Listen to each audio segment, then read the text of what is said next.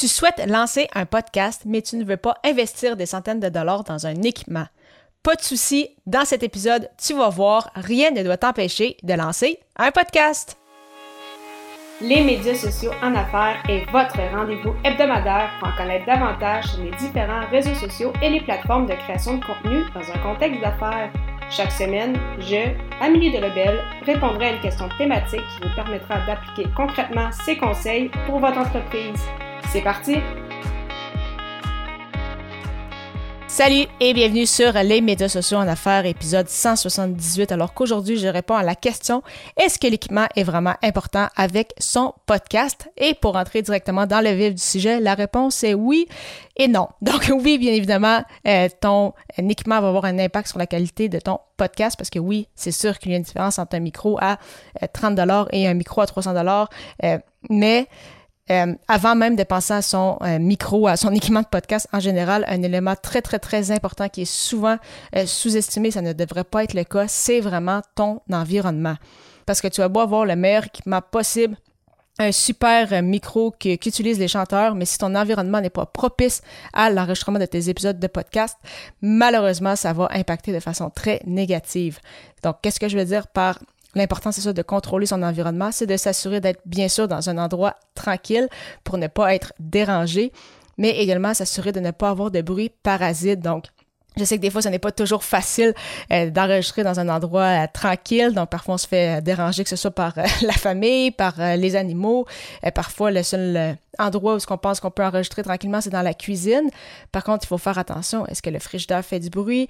Est-ce que peut-être tu es en train de faire une brassée de lavage?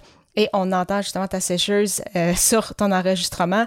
Donc vraiment très très important de s'assurer de n'avoir aucun bruit autour lorsqu'on enregistre et c'est encore plus vrai si tu as un micro justement qui capte vraiment tous les bruits autour de toi. Euh, parfois ça peut être quelque chose comme un ventilateur surtout pendant l'été sinon, euh, peut-être même des fois ton ordinateur qui va surchauffer, qu'on va entendre, euh, c'est ça, un bruit parasite.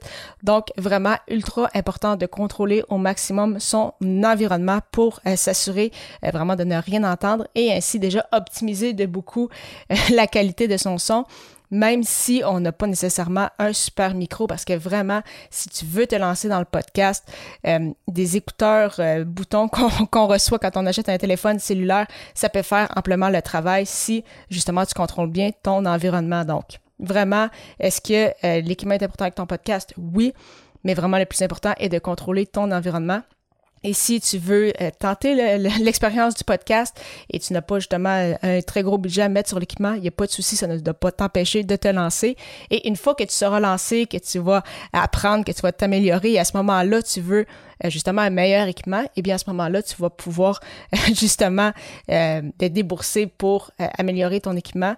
Mais vraiment, le plus important, c'est ton environnement. Et euh, quand on parle d'équipement aussi, si jamais tu es prêt justement à avoir un certain budget par rapport à ça, ce n'est vraiment pas nécessaire d'avoir une console ou de dépenser des milliers de dollars. Bien au contraire, donc de mon côté, euh, l'équipement que j'ai m'a coûté environ 500 euh, dollars. Donc, on parle du micro Rode euh, PodMic, qui est vraiment un super micro. Et on parle, je pense, d'un micro en, dollars canadiens, là, environ 150 dollars. Donc, vraiment un super micro à très, très bon prix. bien évidemment, avec ce micro-là, en plus, ça me prend un bras de micro puisque j'enregistre pas en tenant mon micro dans les mains, donc j'ai vraiment un bras de, de micro.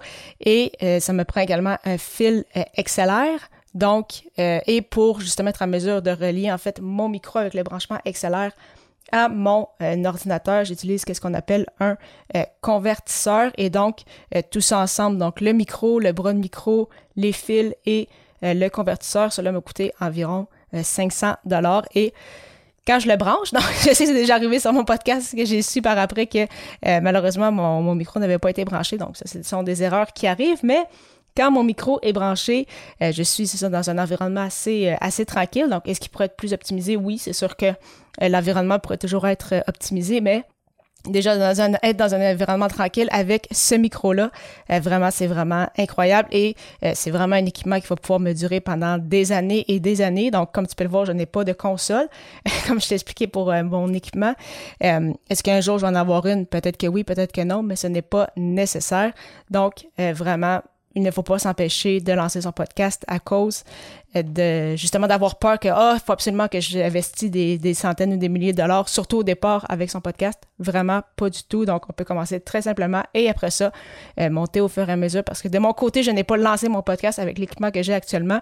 Euh, j'avais un micro USB qui valait environ 150 dollars si ma mémoire est bonne. Donc vraiment, on peut commencer avec un très petit budget et augmenter graduellement pour bien s'équiper pour la suite au niveau de l'équipement, oui, on pense beaucoup, bien sûr, au micro et tout ce que ça nous prend pour enregistrer, mais c'est aussi très important d'avoir un logiciel de montage.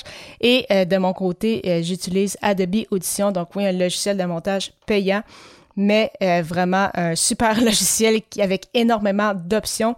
je vais commencer avec un logiciel gratuit, encore une fois, du nom de Audacity.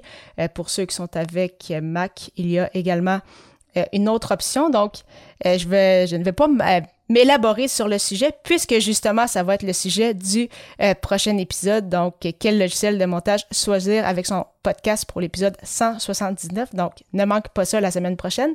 Mais je voulais quand même t'en glisser un mot aujourd'hui.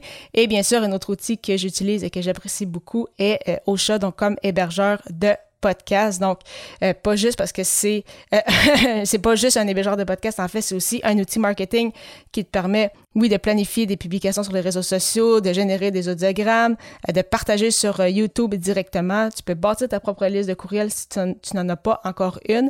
Mais une fois que tu lances ton podcast, c'est ultra facile de diffuser sur toutes les grosses plateformes d'écoute comme Apple Podcast, Spotify, Google Podcast et bien plus encore. Et si jamais il y a un souci, c'est une plateforme francophone avec vraiment un super service à la clientèle. Donc, si tu veux l'adopter à ton tour, simplement aller au ameliedelabel.com baroblique au chat et au plaisir de discuter avec toi à l'épisode 179, euh, alors que je répondrai à la question sur quel logiciel de montage choisir avec son podcast. À très bientôt!